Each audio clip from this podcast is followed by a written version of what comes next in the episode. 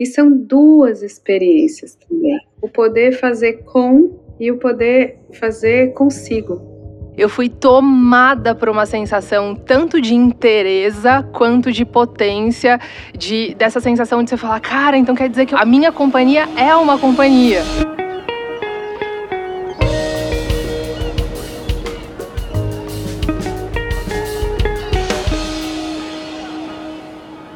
Esse é o Desenrola, um podcast do Summer Hunter. Eu sou a Dandara Fonseca e toda semana a gente vai trazer aqui assuntos que você nem sabia que eram tão importantes para a tua vida. Sempre de forma solar, descomplicada e na companhia de gente que sabe do que está falando. A gente começa esse episódio querendo saber: você costuma reservar um tempo para aproveitar a sua própria companhia? Recentemente, até a Organização Mundial da Saúde declarou que, por conta de diversos fatores, vivemos hoje uma verdadeira epidemia da solidão. E o uso desse termo, epidemia, não é exagero, não. A falta de conexão com outras pessoas pode ter um impacto muito negativo na nossa saúde. Além de provocar um sentimento de angústia, a solidão é associada a condições como depressão, ansiedade e até doenças cardiovasculares. Porém, é preciso entender também que passar um tempo sozinho não é ruim. Muito pelo contrário. A gente tem muito a ganhar tirando umas horas ou uns dias para aproveitar a própria companhia. Diferente da solidão, a solitude, ou seja, o tempo que a gente decide propositalmente passar sozinho, sem interagir com outras pessoas, pode trazer muitos benefícios. Um maior autoconhecimento, mais individualidade e liberdade, uma dose extra de criatividade e até mais sociabilidade quando a gente decidir realmente interagir com outras pessoas. Quais rolês ou atividades você curte fazer sozinho? Ao ficar na sua própria companhia, você consegue lidar de boa com os pensamentos ou já recorre às redes sociais e ao podcast? Você sente que a solidão tem batido a porta ultimamente? Para falar sobre solitude e solidão, está aqui comigo hoje a psicanalista, professora e palestrante Maria Homem. Além de três livros publicados, no seu canal de YouTube, ela posta vários vídeos incríveis sobre assuntos que parecem que saíram diretamente da nossa cabeça. Maria, obrigada por estar aqui com a gente hoje. Obrigada pelo convite, é um prazer, né, poder conversar e poder trocar aqui. Participa desse papo também a jornalista, escritora e palestrante Natália Souza. Ela é criadora do maravilhoso podcast para dar nome às coisas, que tem como um dos objetivos fazer com que as pessoas não se sintam tão sós. Natália, obrigada por estar aqui. Oi, gente, eu tô muito feliz, muito emocionada de estar dividindo a mesa com Dandara, uma excelente comunicadora, sou muito fã. E com Maria Homem, que, meu Deus do céu, me ajudou a dar nome a tantas coisas. tô muito feliz, admiro muito. Eu tô muito, muito, muito emocionada e muito feliz de estar aqui. Obrigada. que delícia. Bora lá começar esse papo. Bom, e para começar, eu queria saber, assim, vocês curtem passar esse tempo sozinhas? Já foi um processo para vocês é, desenvolver essa habilidade de ficar um tempo sozinhas? Como é que é? Bom, para mim, é, eu lembro do primeiro momento que eu me dei conta da solitude, assim, como essa ideia. Eu lembro que eu tinha uns 15, 16 anos, morava com os meus pais na época, e eu tava naquela fase da adolescência que a gente tá se diferenciando um pouco dos nossos amigos, sabe? aquela fase que a gente tem tudo muito parecido e de repente a gente se dá conta de que a gente tem interesses diferentes do que, do que o grupo, assim. E aí eu lembro que eu queria muito ir a um museu e nenhum dos meus amigos queriam ir comigo, assim.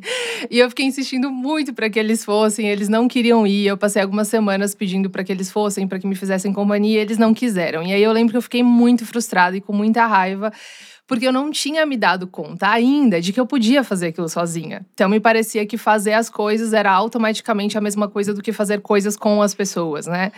E aí eu lembro que eu tive essa, esse insight, assim, com 15, 16 anos, e falando, cara, eu posso fazer isso sozinha. E aí eu lembro que eu peguei um papelzinho, anotei o número do meu pai, caso acontecesse alguma coisa muito errada.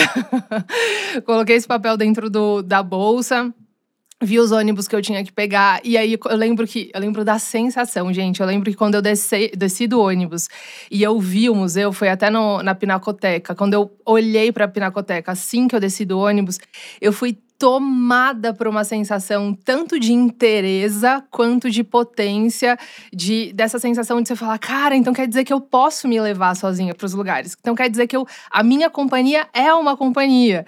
E eu tive essa sensação de diversas formas ao longo da vida, na minha primeira viagem sozinha, na primeira restaurante que eu fui sozinha, na primeira, no primeiro bar que eu fui sozinha.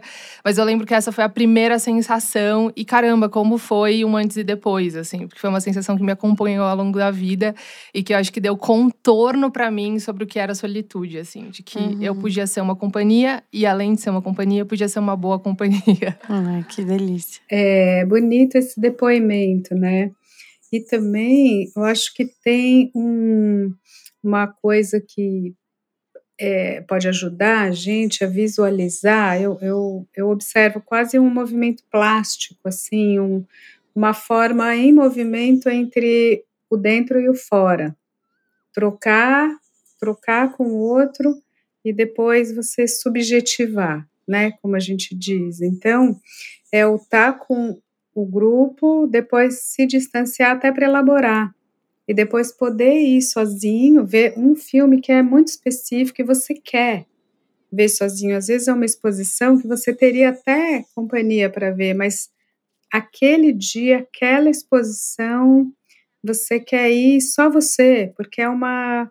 Você quer não, não interagir. É uma coisa curiosa isso. Você até deseja ver o que, que vai surgir de você sem ser mediado com o outro que vai contar o que ele achou também do filme.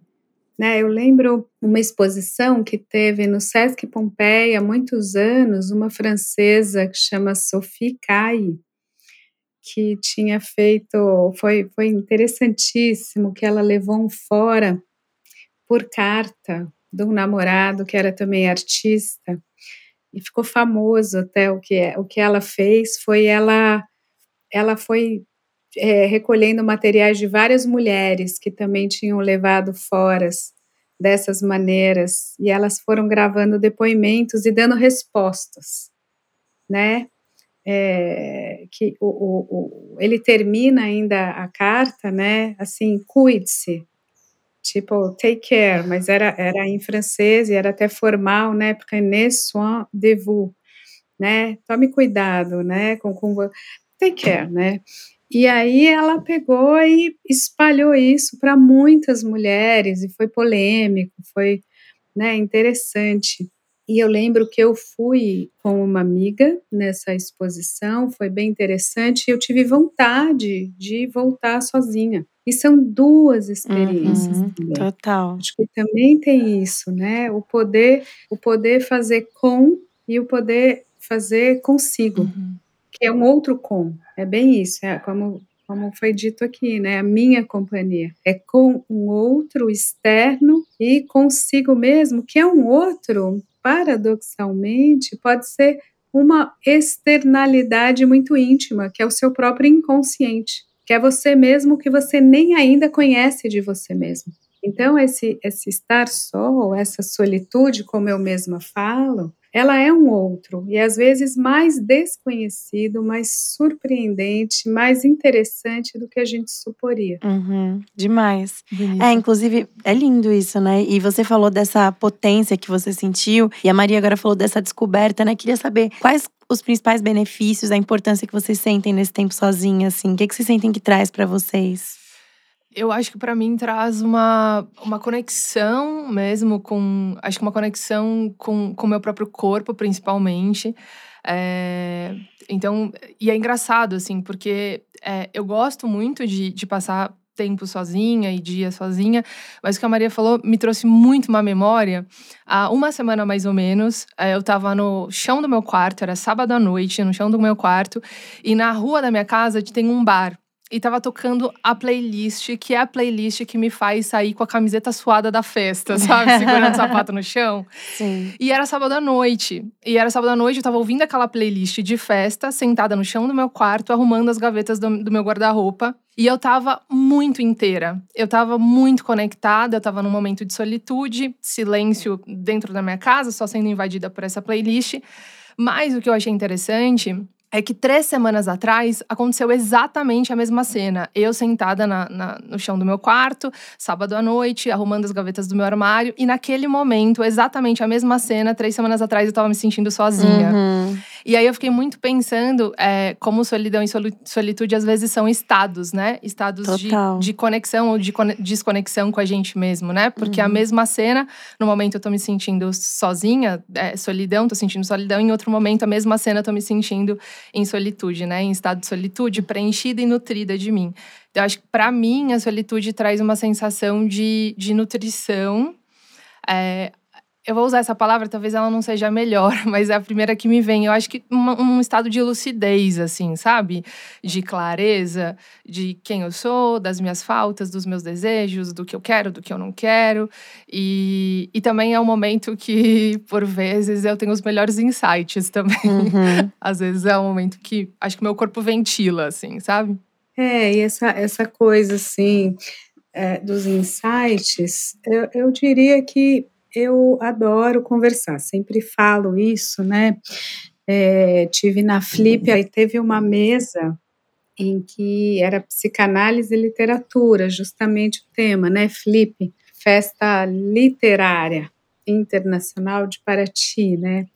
Então, a letra, o literário, ele, ele é esse universo em que você vai, você é, é, é a coisa mais paradoxal, né? Que você tá só, porque ler um livro mesmo, né, é, é, impossível. Ler com o outro, você pode até ler um pouco, aí você, o outro, né, ler junto, existe ler junto, ou ler compartilhado, eu fazia isso direto com o Cotardo, né, a gente até se aproximou, na verdade, porque eu mandei um livro para ele que eu tinha que fazer uma resenha, que era de uma analista francesa que ele tinha conhecido pessoalmente, e que a gente já tinha conversado sobre isso, então era um livro da Catherine Millot, e a gente leu juntos e foi comentando e foi incrível, mas a leitura, o osso, é eu sozinha lendo, né? Você não consegue, você está falando com aquela pessoa e isso te dá um preenchimento e que depois você vai é, dialogar com o outro para trocar o insight que você teve. Uhum, uhum. Então, é paradoxal esse momento da descoberta. E assim, eu sou rainha de ter ideia no banho. Né?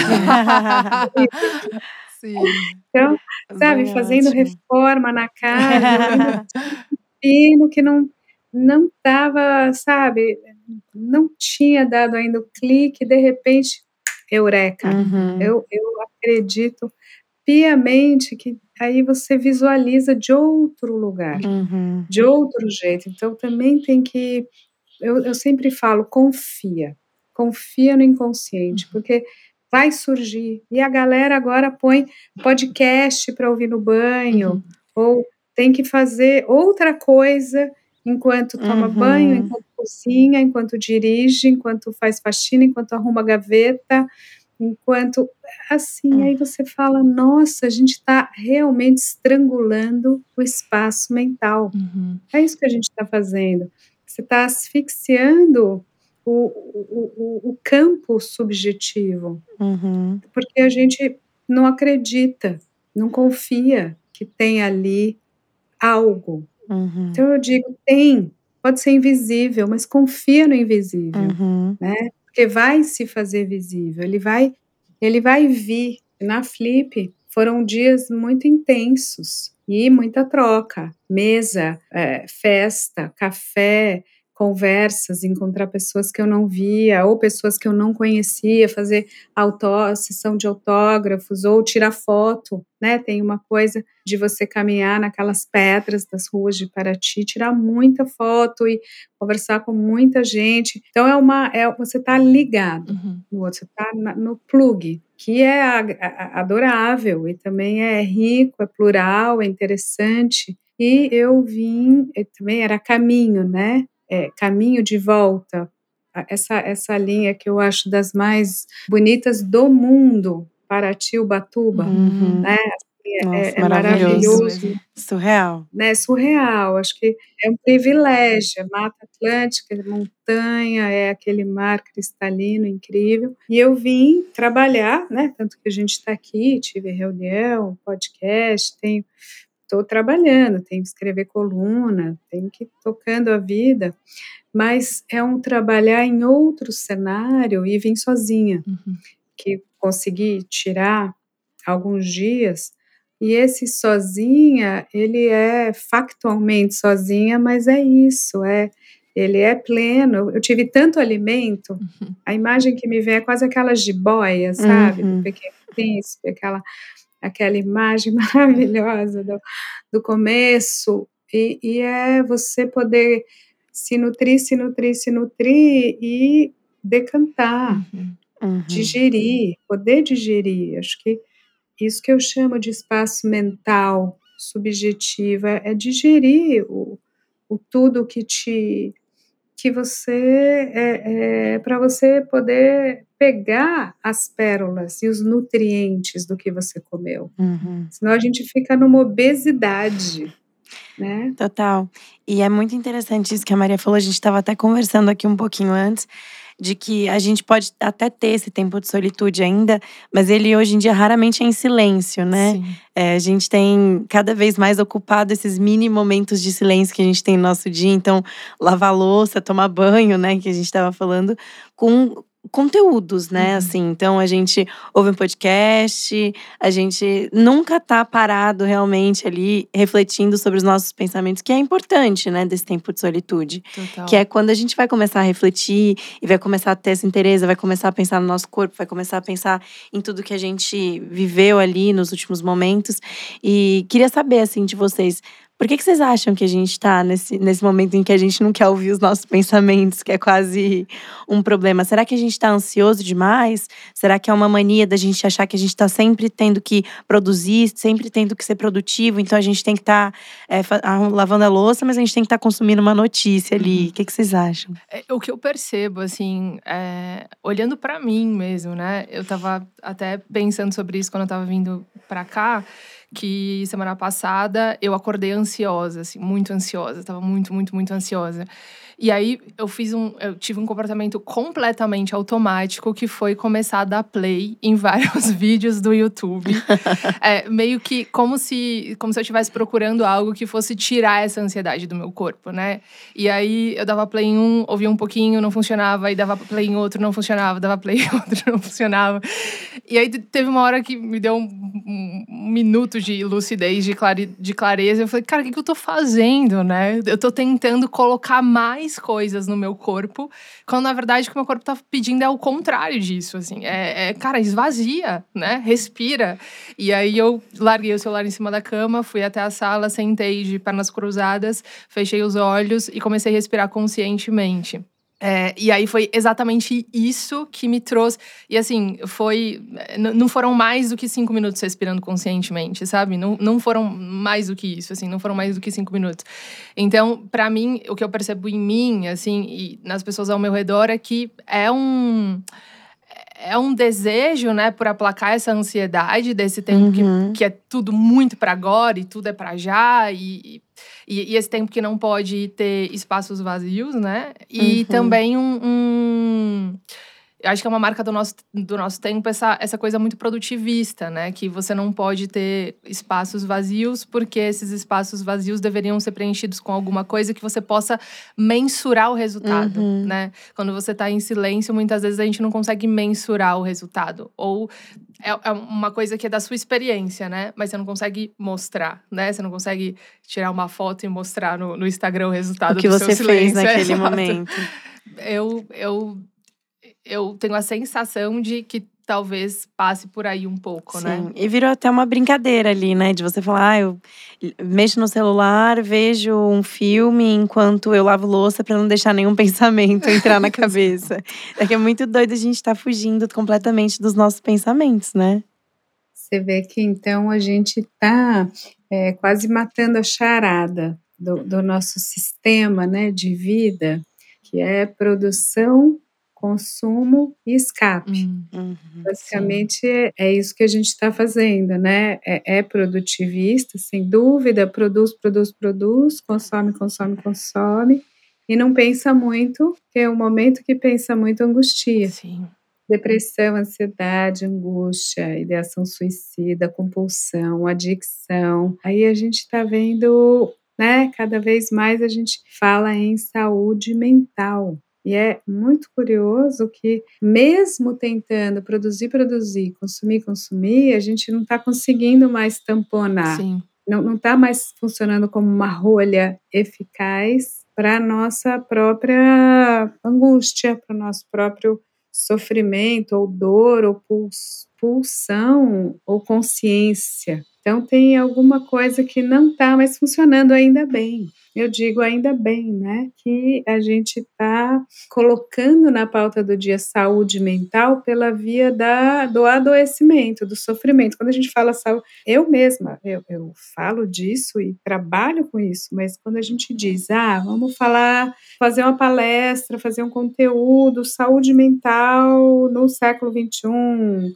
no trabalho, na família, significa não saúde mental. Uhum. Né? O que você vai abordar é que não estamos bem. A verdade é essa, não, não estamos saudáveis. Uhum. E, de certa maneira, eu digo: olha, é uma chance. Está em um portal que a gente pode, né, como o portal de Alice, a gente pode entrar nesse mundo que não é das maravilhas, até para com alguma lucidez, com alguma tranquilidade, a gente falar: opa, peraí, o que está acontecendo? E uma primeira coisa, primeiríssima de todas, eu diria que é simplesmente fazer o luto de uma lógica de conteúdo. Uhum e de absorção, porque assim, eu mesma, acho que todas nós aqui, né, somos produtoras de conteúdo. Uhum né? Tanto que Sim. às vezes eu faço algumas coisas, alguma tem que ter algum contrato e é o meu meu lugar, é,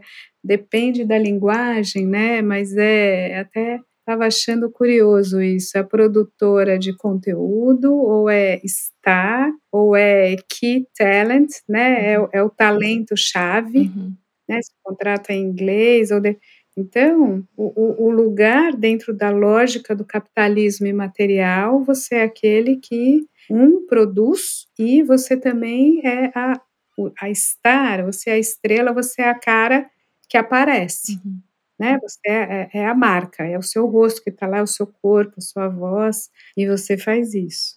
E esse capitalismo imaterial, ele torna potencialmente todos nós produtores e consumidores. Sim. Se ele não conseguiu ainda, ele está tentando. Uhum. Então, ele está rompendo as barreiras. Vamos para os povos originários e indígenas de todos os lugares da Terra. Vamos levar Starlink para todos, máquinas, celulares, conteúdos, porque essa vai ser a, a próxima vi, grande virada do nosso sistema de produção e consumo. Todo mundo produz uhum. e todo mundo consome. Qual é o detalhe? Será que dá para uma consciência humana absorver a produção de todas as outras consciências humanas? Percebe que a gente está uhum. num paradoxo estrutural, não, não, não dá. Não dá. Então, esse seria o primeiro luto. Não dá, com, com angústias e com síndromes, né? É, é, FOMO e derivados da vida, é tão, é tão assim, impossível esse medo de você estar tá perdendo alguma coisa, mas é, é, é, não é um medo, não é uma FOMO, um fear of missing out,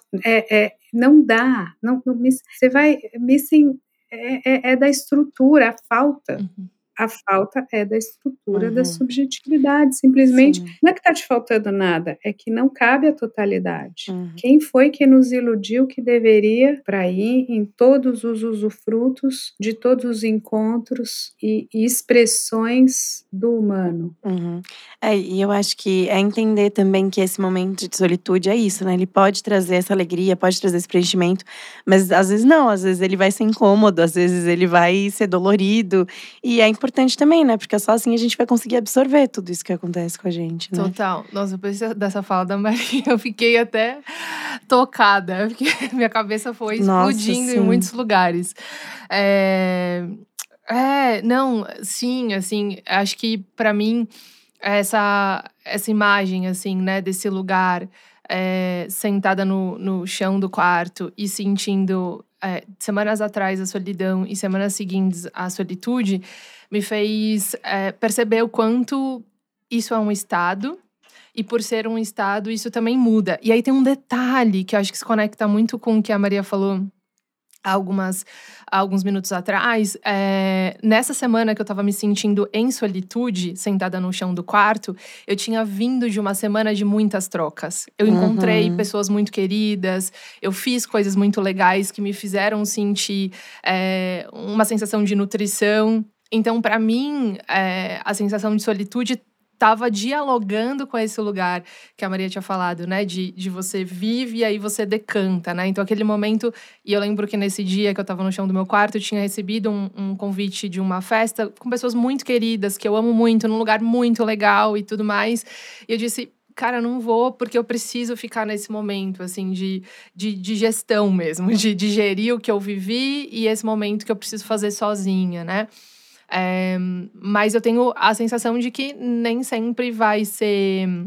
E uma coisa que eu gosto de pensar, que eu, que eu tenho pensado muito sobre isso também no meu próprio processo, é que às vezes eu digo que eu tô me sentindo sozinha e que eu tô sentindo solidão, e aí eu tenho me estimulado a me perguntar solidão do quê?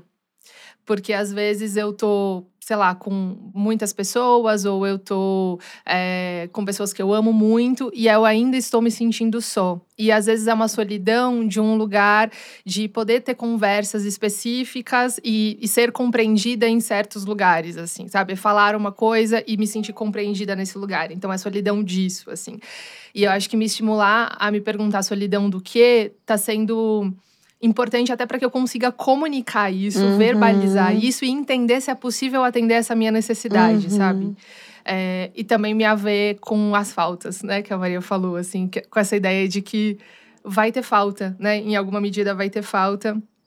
E entender que algum grau de solidão também eu vou precisar suportar, assim como todos nós, né? Vamos precisar suportar, porque é isso, né? Tem alguns lugares que que, que vão ser sozinhos mesmo e tudo bem também, porque acho que faz parte do, do existir, né? Do, dessa, dessa estrutura frágil que é a nossa, uhum. de ser humano. Nossa, é incrível isso. Isso, isso tem, né? Agora sim, talvez dê para também diferenciar aqui, te ouvindo, né? A, a, claro, a gente tem muitas trocas e das mais diversas. Agora, existem trocas mais significativas que outras, né? Uhum. Sem querer fazer grandes valorações, mas uma parceria de amor e uma parceria de amizade, ou esse amor de amizade, assim, é, ela, vai, ela vai chegar numa profundidade do elo, num, você tá tão, tão inteiro para algumas trocas e algumas ideias e essa, essa própria possibilidade do insight, ou mesmo que seja uma, um encontro analítico, uhum. né? Ou eu colocaria esses três lugares: amor, amizade, análise. Quando alguma coisa rola, quando flui, eles são muito semelhantes. Eles são semelhantes, tanto que a gente poderia chamar de amor de amigo e amor de transferência. Uhum. É aquele momento em que você está pleno com o outro, você está desarmado, você não está fazendo né, um teatro social, não tá, você está simplesmente ali sendo mais perto do que é você, ou mais confortável com você mesmo, e está é, num elo criativo com o outro. Uhum. Criativo nesse sentido. Algo vem à tona do que a gente não sabia antes. Então você é um antes e você atravessa para ser um outro depois dessa troca, uhum. porque nossa, eu é insight, uhum. né? Ou nossa, olha isso, é demais esse, nossa, esse filme, né, mudou minha vida. Não precisa ser no nível mudou minha vida. Uhum. Mas nossa, peraí, é isso, me ajudou profundamente agora. Dizer, você pode ter um outro perto de você que pode mudar a sua vida várias vezes. Uhum. Essa é uma re relação que eu diria de amor é, rico, uhum.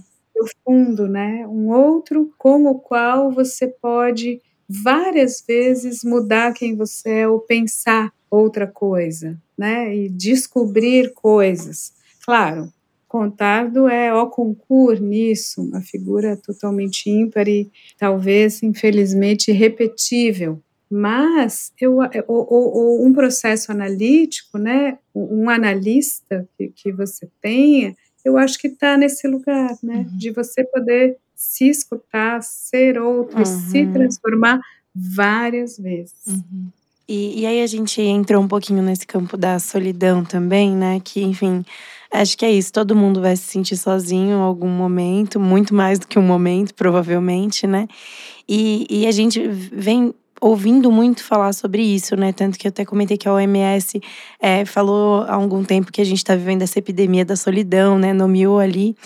E fico pensando assim, por que, que a gente está tão sozinho? Será que a pandemia ainda tem a ver com isso, de que a gente ainda não conseguiu se recuperar totalmente desse tempo que a gente passou ali e sentiu mais solidão, porque mudou muito nossa dinâmica social, né? Mudou completamente nossa dinâmica social. Uhum.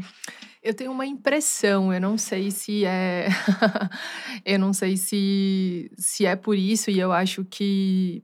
Eu tenho a sensação de que solidão é uma coisa muito grande, eu acho que faz parte da, da experiência humana e da experiência humana na Terra. Uhum. mas eu acho que faz parte da experiência humana. Mas eu tenho uma sensação de é, eu sou jornalista e há um tempo atrás eu fui fazer uma reportagem sobre maternar no capitalismo, sobre mulheres que se tornaram uhum. mães é, durante esse avanço do capitalismo. Uhum. E uma das coisas que eu ouvi muito de mulheres, de, de antigas gerações, de gerações é, de mulheres aí de 80 anos, de 90 anos, que quando elas tinham filhos, elas tinham toda uma comunidade que as amparava nesse lugar. Uhum. Então, assim, as casas eram maiores, as, as mulheres elas viviam ali é, num ambiente que elas trocavam mais, que elas estavam mais juntas. Então, uma ia para o trabalho, a outra ficava cuidando de todas.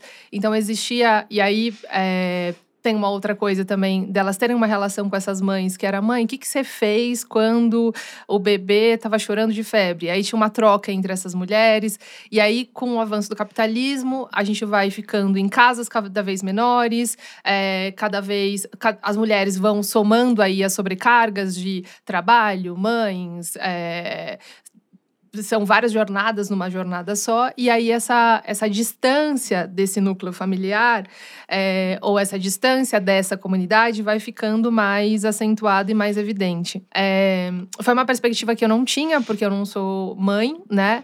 Mas que me fez refletir muito sobre a forma com que a cidade se organiza, e eu tô falando de São Paulo porque é onde eu vivo, mas que a gente vai ficando mais distante um do outro, assim. E a pandemia trouxe isso muito, né? De cada um na sua casa, e aí também tem uma outra impressão que, assim, ao mesmo tempo que parece que a gente deseja por uma individualidade, porque o outro me incomoda, porque o outro pisa no meu calo, porque o outro me irrita, porque eu né, tô trabalhando em home office e aí eu trabalho escrevendo. Uhum. E aí tem uhum. uma coisa de trabalhar em home office que é maravilhosa, que é ninguém fala com você.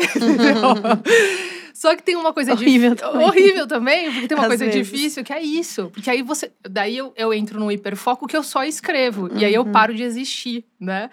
E aí eu sinto falta do outro. Então parece que eu sempre vivo nesse paradoxo entre não quero que ninguém me interrompa, mas pelo amor de Deus me interrompa, porque eu preciso de alguém que me pare, sabe? Assim, que me tire dessa obsessão, entendeu?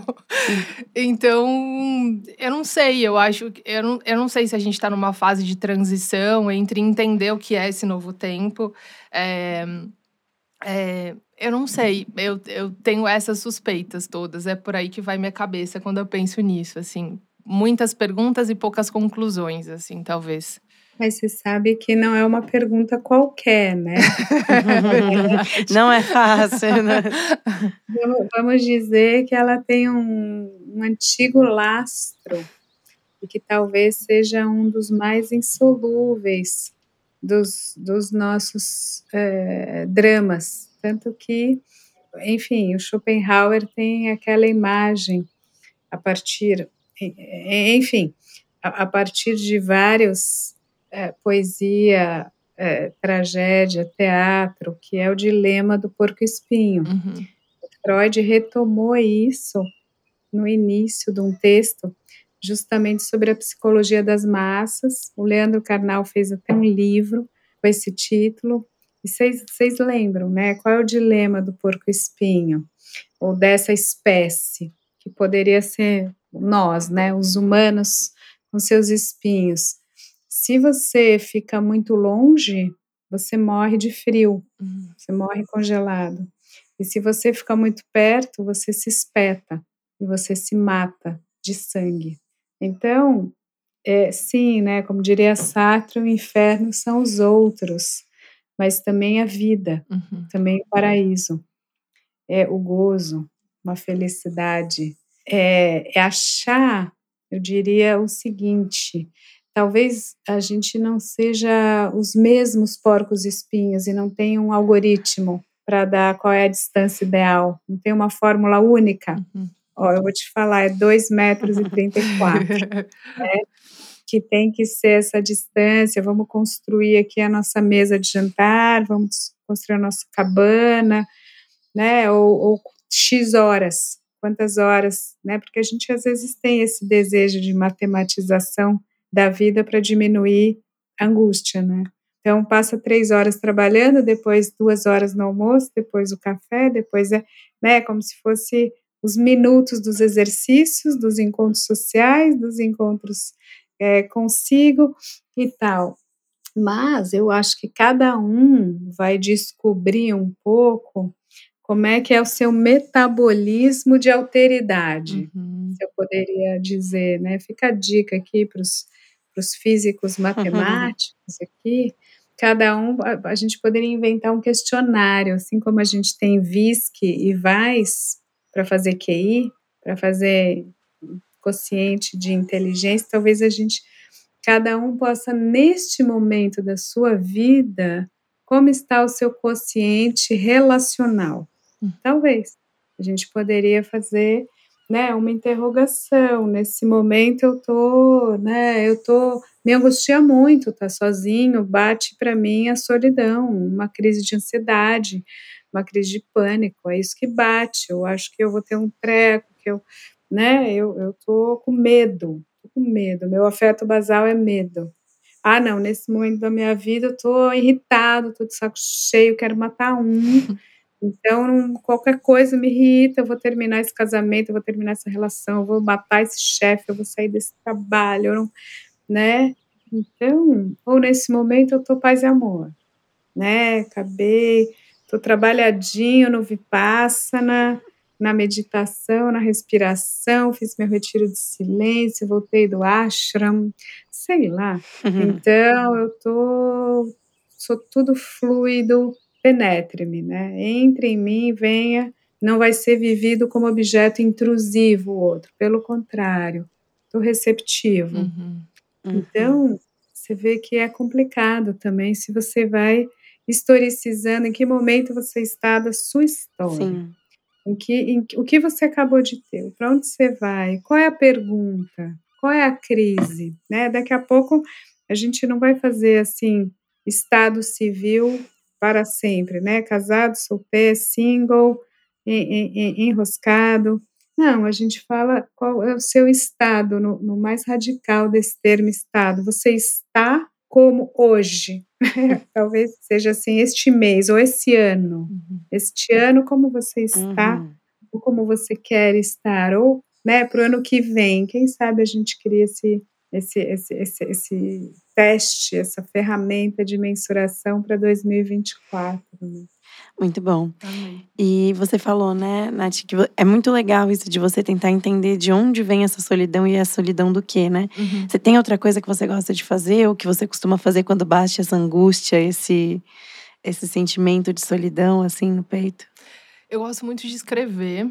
É, eu sempre tive uma relação com a escrita desde muito nova, que sempre foi uma relação de, de escrever para dar contorno, assim, de eu acho que eu me organizo mentalmente quando eu escrevo. E tem uma coisa que eu descobri esse ano, que para mim foi muito uma ferramenta de autoconhecimento, eu fui fazer mapa astral, né? Nunca tinha feito e foi fazer uma pastral. E aí a astróloga disse que eu tenho um signo em alguma casa, que eu não lembro qual que era. mas que ela disse que é, para mim é muito importante, tendo esse perfil que eu tenho, é, nomear as coisas. Então é como se tivesse uma caixa arquivo na minha cabeça e para mim é muito importante dizer isso aqui é isso aqui. E nomear para mim é, tem quase o mesmo efeito do que resolver. Então assim, quando eu, eu sempre uso essa metáfora que para mim ela é muito ilustrativa. É quase como quando a gente era criança e a gente tinha medo de um bicho debaixo da cama. E para mim, o efeito é quando eu desço da cama e olho pro bicho, sabe assim? E vejo que tem um bicho, ou vejo que não tem bicho, ou vejo o tamanho do bicho. Quando eu entendo, eu consigo dar contorno e aí eu consigo lidar com uhum. aquilo, mesmo que não seja para resolver, sabe? Então, quando eu escrevo, mesmo quando eu continuo me sentindo sozinha, porque muitas vezes acontece, é, eu pelo menos consigo nomear. Ah, tô me sentindo sozinha porque eu tô sentindo falta, sei lá, exemplo, de conversas profundas. Ou eu tô sentindo falta de. Eu sou uma pessoa que tem uma tendência grande a enrijecer. Então, eu vou muito para um lugar de resolver, de. É, esse lugar mais objetivo, prático, racional, uhum. tará, tará, tará. E às vezes eu sinto muita falta de. Sei lá, tô me sentindo pesada. Eu falo, nossa, tô sentindo falta de brincar com a vida, de me encantar com as coisas. Então, acho que quando eu escrevo, eu consigo nomear, dar contorno, e às vezes eu consigo ir para a vida procurando uma solução, sabe? Assim, então, é, sei lá, recentemente eu estava sentindo falta disso, de, de, de momentos de relaxamento, de brincadeira. Aí eu entrei lá num site de compras, comprei dois jogos, disparei um contato para os meus amigos e falei, cara, vocês podem vir brincar comigo aqui em casa? Tipo, jogar é, jogo de tabuleiro, jogar aquela torrinha lá de madeira que você vai puxando, cai tudo no hum. chão, sabe? Uma coisa assim. Então, para mim, é uma coisa que, que me ajuda a entender e, e a dar contorno para o tamanho da solidão, sabe? E acho também, para mim, isso é importante, porque às vezes, quando tá muito bagunçado, é como se eu estivesse olhando para uma casa e dizendo o problema tá em tudo, sabe assim? É, que acho que é a sensação do momento de crise, né? Tipo, você fala assim, cara, o problema tá em tudo. E aí, quando, gente, quando eu vou escrevendo, eu consigo entender, cara, não, não tá na cozinha, não tá no quarto. O problema tá naquele quartinho lá do fundo da casa. E aí, escrever sempre me ajuda nesse lugar, assim.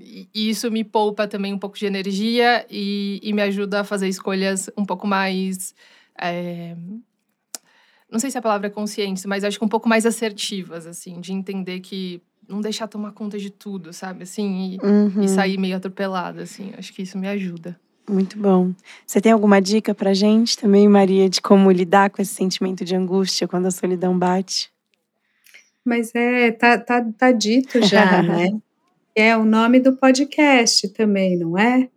Que é a operação básica da própria análise, nomear dar nome às coisas, né? Que é colocar o simbólico em cima desse real, da angústia que às vezes é da ordem de um real sem nome, e justamente a, a operação dos humanos, acho que isso que é o, né, a, a, o que distingue o humano ser de linguagem e ser de consciência, e a grande invenção técnica maravilhosa dessa espécie de primatas é ficar nomeando. Uhum. Às vezes nomeia até demais, né, gente? Às vezes viaja absurdamente no que a gente hoje chama de narrativa, e agora é storytelling uhum. para tudo, que aí a gente se engana, a gente se.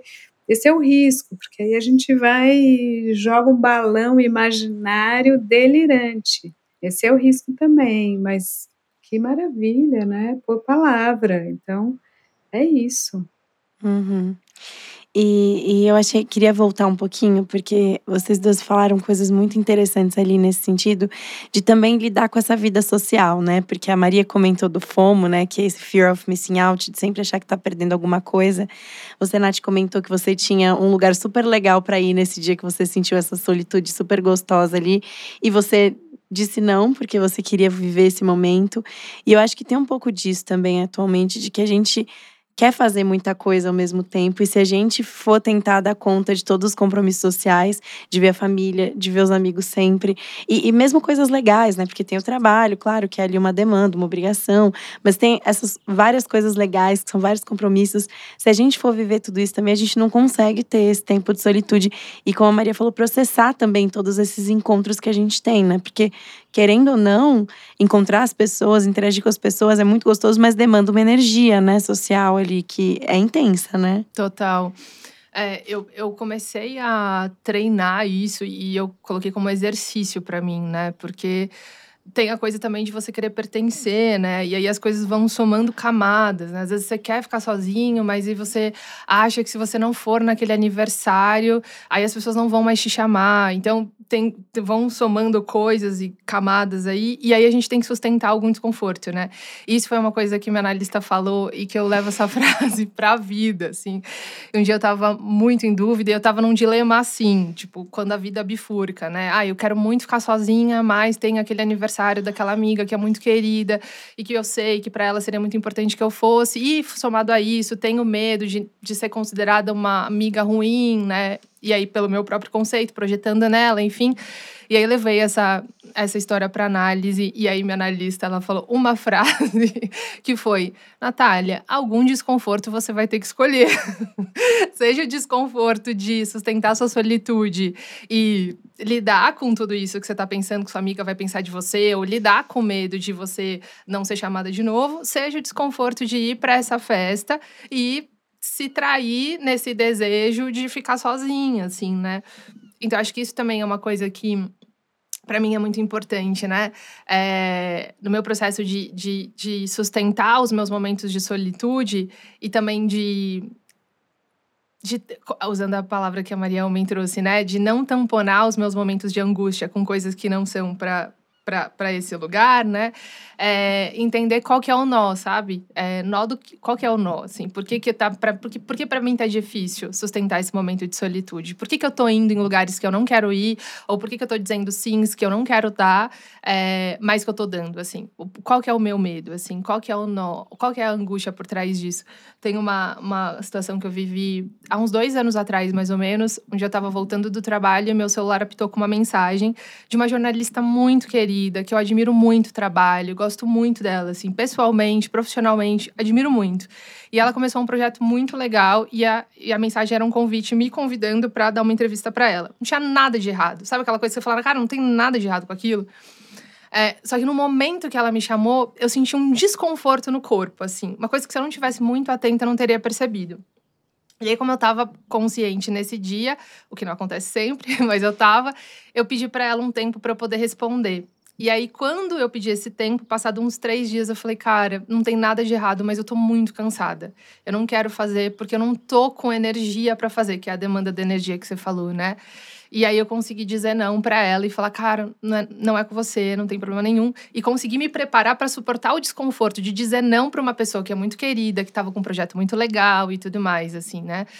Então, é, isso também é uma coisa que me ajuda, assim, entender qual que é o nó, qual é a angústia e qual é o meu nível de, de disposição para sustentar aquilo. Porque às vezes a gente não consegue também, né? Às uhum. vezes a gente vai indo e tal, porque tá difícil dizer não, tá difícil sustentar esse desconforto, né?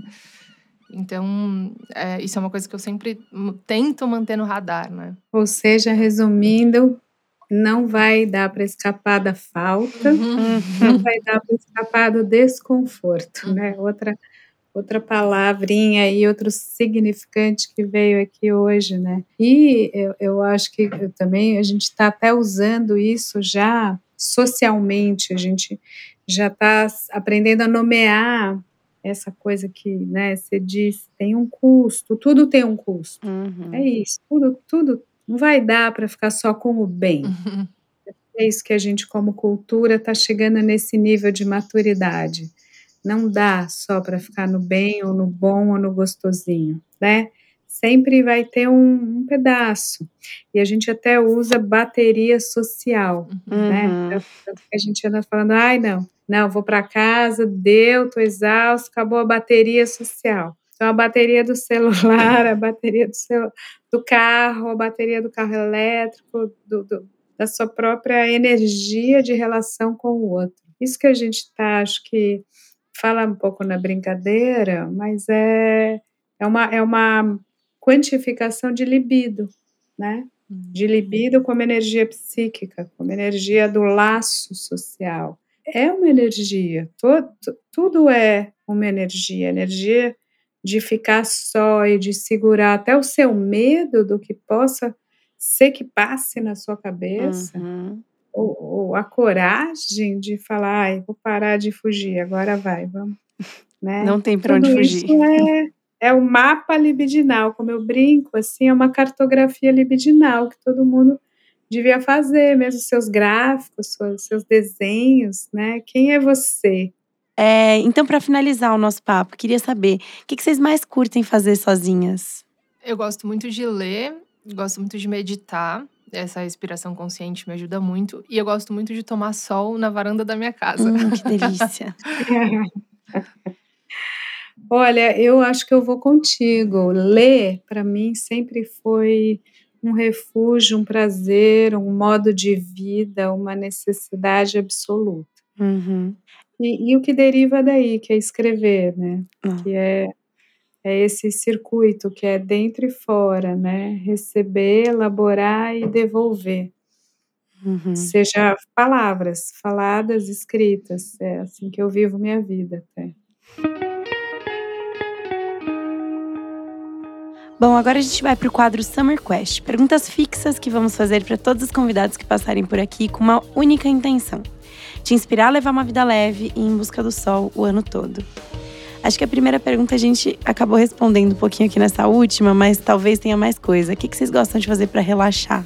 Para relaxar, eu gosto muito de. Nossa, acho que a coisa que tem mais me relaxado nos últimos tempos é tomar sol. Eu comprei uma cadeira de sol e, e, aí eu sento na varanda da minha casa e fico tomando sol e, e, vendo o movimento da rua, assim. Acho que é uma coisa que me relaxa muito. Olha só, e volta com a coisa da comunidade, né? Que você tinha falado. Uhum, sim. Né? Na varanda, da, da, ou, ou, na, ou na rua, né? Às vezes você vai. Fui viajar, eu tirei até uma foto. A, a, a, duas velhinhas assim com a cadeira na rua. Uma, acho que era o horário mesmo disso acontecer. Né? Bom, eu, eu fico muito parada e eu ando até tendo a consciência de que o movimento é relaxante. Eu sempre, uhum. sempre fiz isso, sempre fiz. Né? Adoro dançar, sempre fiz umas oficinas de dança, umas imersões assim. Então, acho que para mim é quando é, pode ter o silêncio da palavra, inclusive. Uhum. Tem um movimento né, do corpo. Delícia. A praia mais incrível que vocês já visitaram? A praia? É essa que eu tô aqui agora. Hum, fala pra gente, conta pra gente. é aquela que você usufrui, né? É aquela onde você está. É, delícia. Eu, eu não lembro o nome, mas é, eu fui pra Jericoacoara recentemente e foi um momento que eu me desliguei muito, assim, que eu me conectei muito com o lugar. Tanto que eu tinha planos para fazer outros lugares, para viajar para outros lugares, e foi uma decisão que eu tomei de eu vou continuar aqui porque é aqui que eu tô, assim, eu e o lugar no mesmo lugar, sabe? Uhum. É, eu não, não guardei o nome, eu sou péssima com o nome, mas foi numa das praias de Jeri ali. Uhum. Se vocês pudessem escolher um lugar do mundo para estar agora, qual vocês escolheriam? Eu vou dar a mesma resposta. Ah, boa. Dar, que eu dei no anterior, aqui e agora. É, eu também. Tô tão é, realizada que eu acho que eu estaria aqui também. E a última é a tradução de verão perfeito para vocês.